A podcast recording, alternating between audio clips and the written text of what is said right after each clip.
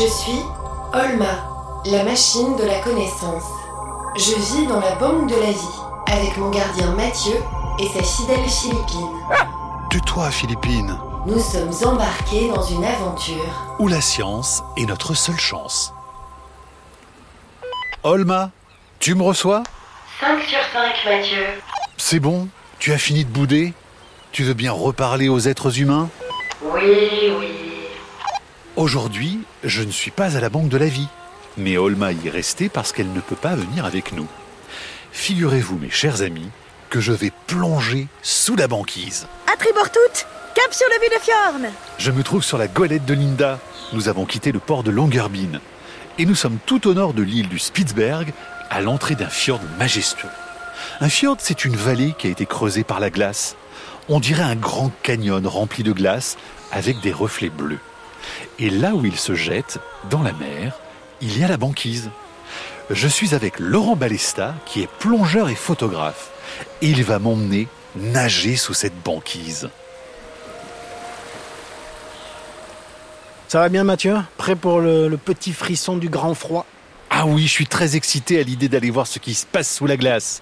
Même si j'ai l'impression, Laurent, que je vais me transformer en bloc de glace. Tu vois ces fils électriques là qui sortent de ta combinaison? Oui, mais qu'est-ce que c'est? Bah, Ils sont connectés à un chauffage électrique qui va maintenir un peu de chaleur. Ah, génial Mais Laurent, l'eau est à quelle température? Moins 1,8, c'est le point de congélation de l'eau de mer. Et si on plongeait en maillot de bain, là, qu'est-ce qui nous arriverait? Un glaçon en 10 minutes. Qu'est-ce que vous voyez autour de vous? À quoi ça ressemble la banquise? Il y a des animaux Eh bien, il commence, Olma, à y avoir suffisamment de soleil pour qu'on voit bien le paysage autour de nous. Il y a quelques morses juste à côté de nous. Mais Laurent, est-ce qu'il y a beaucoup d'espèces animales sous la banquise? Beaucoup plus qu'on ne le croit, puisque au-dessus c'est c'est un désert. Alors que sous l'eau, il y a une vraie biodiversité. Et le paradoxe, c'est que plus on va descendre profond, plus il y aura de formes de vie. Laurent, quelle profondeur y a-t-il sous cette banquise? Ah bah, si on plongeait au niveau du pôle Nord, il y aurait plusieurs milliers de mètres. Mais l'intérêt, c'est de plonger sous la banquise, mais près de la côte. Comme ça, on va voir des choses sur le fond. Il y a encore de la vie dans les fonds de cet océan austral? Oui, et plus on descendra profond, plus on découvrira des formes de vie. Le maximum, c'est vers 200 mètres de profondeur. Je suis pas sûr qu'on les atteigne. Près de la surface, près de la glace, il y a l'érosion de la glace qui détruit tout sur son passage. Il y a les problèmes de salinité quand la glace se forme ou quand elle fond. Et tout ça, c'est des poisons pour la vie marine. Quand on descend un peu plus profond, c'est plus stable. La température est la même toute l'année, proche de zéro, voire de moins 1. Et surtout, il n'y a pas de frottement avec la glace, ou beaucoup moins, et il n'y a pas de changement de salinité. La vie a le temps de s'épanouir. Mais comment on va s'y prendre, Laurent, pour plonger sous la banquise? Prépare-toi à avoir froid. On ne pourra pas faire autrement, mais on va bien s'équiper. On va d'abord commencer par toute une couche de sous-vêtements, des vêtements euh, chauffants, électriques, et puis une combinaison étanche pour que la plus grande partie du corps ne soit jamais mou au contact de l'eau directement. Il y aura juste le visage qui va toucher l'eau de mer. Au début, ça fait très très mal, et puis en quelques minutes, le visage est un peu comme anesthésié, et ensuite on peut tenir une heure, une heure et demie, deux heures. Tout dépendra de ce qu'il y a à contempler. Plus il y aura de belles choses à voir, plus on oubliera la morsure du froid. Et dis-moi, Laurent, est-ce qu'on va voir de drôles de créatures sous l'eau? Oui, j'espère qu'on va croiser celui que j'aime appeler l'isopode acrobate. Qu'est-ce que c'est que ce truc? Moi, je l'avais vu une fois il y a bien longtemps en Arctique. C'est un petit crustacé, un isopode. Euh, il était là, posé sur une branche de gorgone. Je l'ai pris en photo dans la pénombre de ces grandes profondeurs et j'avais l'impression que ce crustacé était comme euh, velu, comme s'il avait une fourrure sur son dos. J'ai fait quelques photos et puis je suis remonté. Je suis tout de suite allé me coucher parce que les plongées sont tellement froides. Et puis pendant mon sommeil, je me suis dit mais, mais ça pouvait pas être une fourrure. Un crustacé, ça n'a pas de fourrure. Je suis retourné le lendemain pour vérifier. Le crustacé était exactement au même endroit, à ces latitudes. Dans ce grand froid, les animaux bougent presque pas. C'est l'avantage pour pouvoir les retrouver. Et là, en regardant de plus près, je me suis bien aperçu qu'effectivement, c'était pas une fourrure. C'était toute sa progéniture. Tous ces bébés étaient sur son dos. Et il y en avait combien? Mais des centaines de mini-lui. Ce petit isopode avait des copies conformes de lui en miniature par centaines sur son dos. Je l'ai appelé l'isopode acrobate parce que je voyais tous ces bébés un peu en, en équilibre sur son dos. Donc ce monde du froid sous l'eau, c'est aussi le lieu de créatures très bizarres Bah oui, il y a des adaptations extrêmes à des conditions extrêmes du milieu. Messieurs, nous sommes arrivés au camp de plongée. J'ai déployé la passerelle. Vous pouvez descendre. Super Linda, merci beaucoup Laurent, je te suis. C'est toi qui as installé cette tente sur la banquise là? Oui, je suis venu hier avec Linda pour l'installer. Il faut une petite tente pour pouvoir s'installer au chaud, se déshabiller et enfiler nos combinaisons. Mais comment est-ce que ça se prépare une plongée sous la banquise? Bah d'abord voilà, il faut construire un petit camp euh, sur la glace, une tente pour pouvoir s'habiller, s'équiper à l'abri du vent. Le vent qui est terrible quand il souffle à moins 30, on peut pas se mettre en maillot de bain pour mettre notre combinaison de plongée. Et puis surtout ensuite, il faut trouver une entrée naturelle pour passer sous la banquise. Un trou de phoque, une fissure naturelle, un endroit où on va pouvoir se glisser sous le toit de glace. Donc là, c'est ce que tu vas chercher autour de nous? Oui, oui, on va essayer de le sécuriser. On va essayer d'agrandir un petit peu la fissure avec des pics à glace pour être sûr que même si la glace bouge, il reste une ouverture. Mais est-ce qu'il y a quand même des risques? Le risque principal, c'est qu'il y a une entrée et une sortie quand on plonge sous la banquise. Donc de ne pas perdre de vue le trou de lumière. On sera dans une pénombre parce que sous la glace, il y a très peu de lumière, mais chaque fois qu'on lèvera les yeux, on devrait voir ce puits de lumière qui est notre salut pour pouvoir sortir à la fin de notre plongée. Et c'est moi qui vais surtout essayer de ne pas perdre de vue Laurent. Alors on y va? Est-ce que tu es prêt? Oui, oui, je suis prêt. La combinaison est enfilée, il reste plus qu'à glisser les gants étanches et on pourra se faufiler sous la glace. Est-ce que tu as un rituel, quelque chose avant de te mettre à l'eau? Bah, je me dis que si j'ai peur ou si j'ai pas envie, je me dis que je peux toujours renoncer. Et puis finalement, en me disant ça, c'est-à-dire en pensant juste à, à la minute qui suit, eh ben, des fois tu te retrouves euh, que ça fait 5 heures que tu es dans l'eau. Mais comment allez-vous faire pour vous parler Mais tout est prévu, Olma. On a un masque qui nous prend tout le visage, il y a un micro dedans et on a même une petite oreillette. Comme ça, on peut se parler même sous la banquise. De toute façon, il n'y a pas grand-chose à se dire. Ça va, ça va pas. Puis après, tout se passe dans le regard, t'inquiète pas. Allez, 3, 2, 1, c'est parti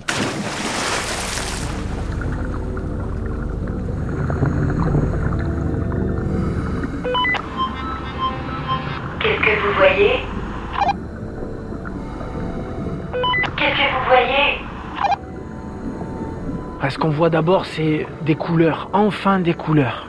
Quand on est au-dessus de la glace, il n'y a que du blanc et du bleu, pas plus. Sous la glace, surtout quand la glace est vieille, qu'elle a plusieurs années, elle est multicolore. Des algues et des bactéries se sont développées là-dessous et ont teinté la glace de vert, de jaune, de rouge. C'est magnifique, Olma Et moi qui pensais que c'était un désert sous l'eau. Et non, il y a énormément de vie dans l'océan Arctique. C'est un désert, oui, mais au-dessus de la glace. En dessous de la glace, c'est un oasis. Il y a des tonnes de formes de vie. Et tu vas voir, plus on va descendre profond, plus il y en aura. Et Laurent, est-ce qu'on connaît toutes les espèces qui peuplent les fonds marins? Oh non, on est loin de ça. Tu sais, on connaît aujourd'hui 200 000 espèces qui ont un nom et un prénom en latin. Certains savants disent qu'il y en aurait 2 millions encore à découvrir. Laurent, regarde ce truc. On dirait une grosse araignée. Qu'est-ce que c'est? Ça, c'est un pantopode. C'est pas vraiment un crustacé, même s'il a des pattes articulées.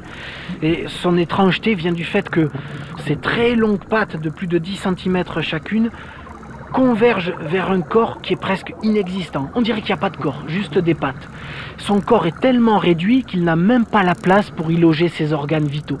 Ses organes génitaux, son tube digestif, tout ça est dans ses pattes parce qu'il n'y a pas assez de place dans son corps. Mais ça n'existe pas, ça, dans la nature d'habitude. Eh ben si, et en plus ça existe à toutes les latitudes, même en Méditerranée, en Atlantique. Sauf que dans nos latitudes à nous, c'est des animaux insignifiants, minuscules, moins d'un centimètre, on les voit jamais. Dans les régions polaires, ça devient des géants de plusieurs dizaines de centimètres de large. Olma, on vient de voir un pantopode géant. Tu retiens son nom, hein? Pantopode géant. Je l'enregistre. Olma, il y a encore un drôle de truc qui flotte dans l'eau. On dirait un arc-en-ciel qui bouge. Il y a du bleu, du rouge, du jaune dans son corps, avec des sortes d'ailes transparentes. Oui, ça, ce sont des anges de mer. Ceci dit, avec leurs petites cornes, on pourrait penser à des petits diables de mer, en fait.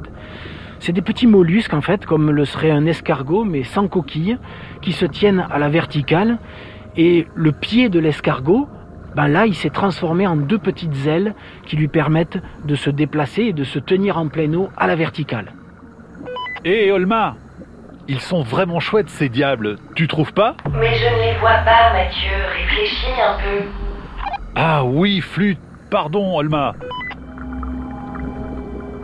Laurent, regarde là dans la lueur de mon phare. Alors là, Mathieu, profite, parce que ça, c'est très rare. Ça, c'est ce qu'on appelle un requin du Groenland.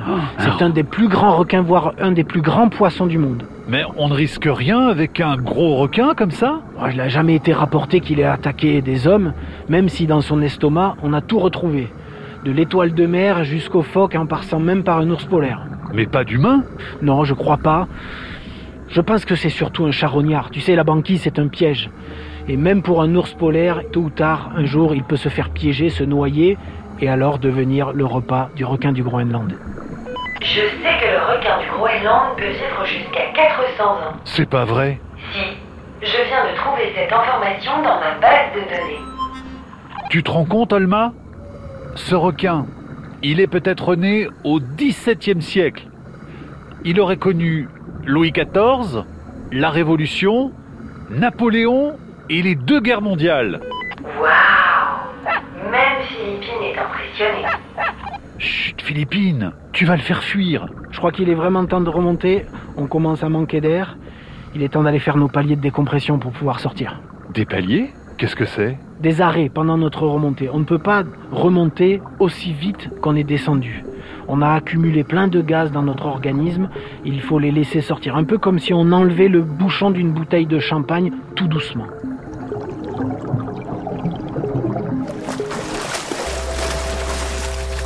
Chers amis, après avoir fait tous nos paliers avec Laurent, nous sommes arrivés à la surface et on se réchauffe sur la goélette de Linda après s'être séché et changé. Et après cette plongée, je suis littéralement exténué. Alors, comment vous vous sentez? Bien, mais oh, qu'est-ce que j'ai froid, Olma Oui, c'est c'est normal. Juste après, on a les lèvres un peu paralysées, on a du mal à parler, et puis on a les mains glacées. Il faut attendre quelques minutes. Laurent, est-ce que la fonte de la banquise pourrait menacer ce qu'on vient de voir là sous l'eau? Ah ben c'est sûr, parce que ces écosystèmes-là sont en lien avec cette banquise. Si cette banquise vient à fondre, tous les mammifères marins, que ce soit les phoques, les ours polaires, on les considère comme des mammifères marins, mais d'une mer dure, d'une mer solide, d'une mer de glace. Si tout à coup ce n'était plus qu'un élément liquide, l'ours polaire n'aurait plus son territoire de chasse. Est-ce que toi, au cours de tes plongées, tu vois déjà des signes du réchauffement climatique? Hélas, oui, on, voit ces signes-là. Et partout dans le monde, pas besoin d'aller jusqu'en Arctique, où pourtant c'est là que les signes sont les plus significatifs. En Méditerranée, je vois des espèces exotiques apparaître, des espèces qui vivaient seulement au sud, sur les côtes africaines, voire même en mer Rouge, et qui, de plus en plus, trouvent en Méditerranée des conditions favorables. Oui, les eaux se réchauffent, il n'y a même pas besoin de thermomètre pour s'en apercevoir, il suffit juste de regarder les animaux. Tenez les aventuriers, je vous ai fait de bons chocolats chauds. Oh, merci Linda Et Linda, la prochaine fois, on descend ensemble, hein Euh, ah non, très peu pour moi. Vous savez ce que dit la légende Bah non. Bah, le kraken, le plus grand calamar de tous les temps, celui qui fait couler les navires et qui dévore les marins, il vit là, juste en dessous de nous. Mais raison de plus pour y retourner, moi je veux prendre le kraken en photo. Moi aussi, je veux aller sous la banquise. Olma, c'est promis. La prochaine fois qu'on plonge, tu viens avec nous. Oui Olma est un podcast original de France Inter avec la Cité des sciences et de l'industrie.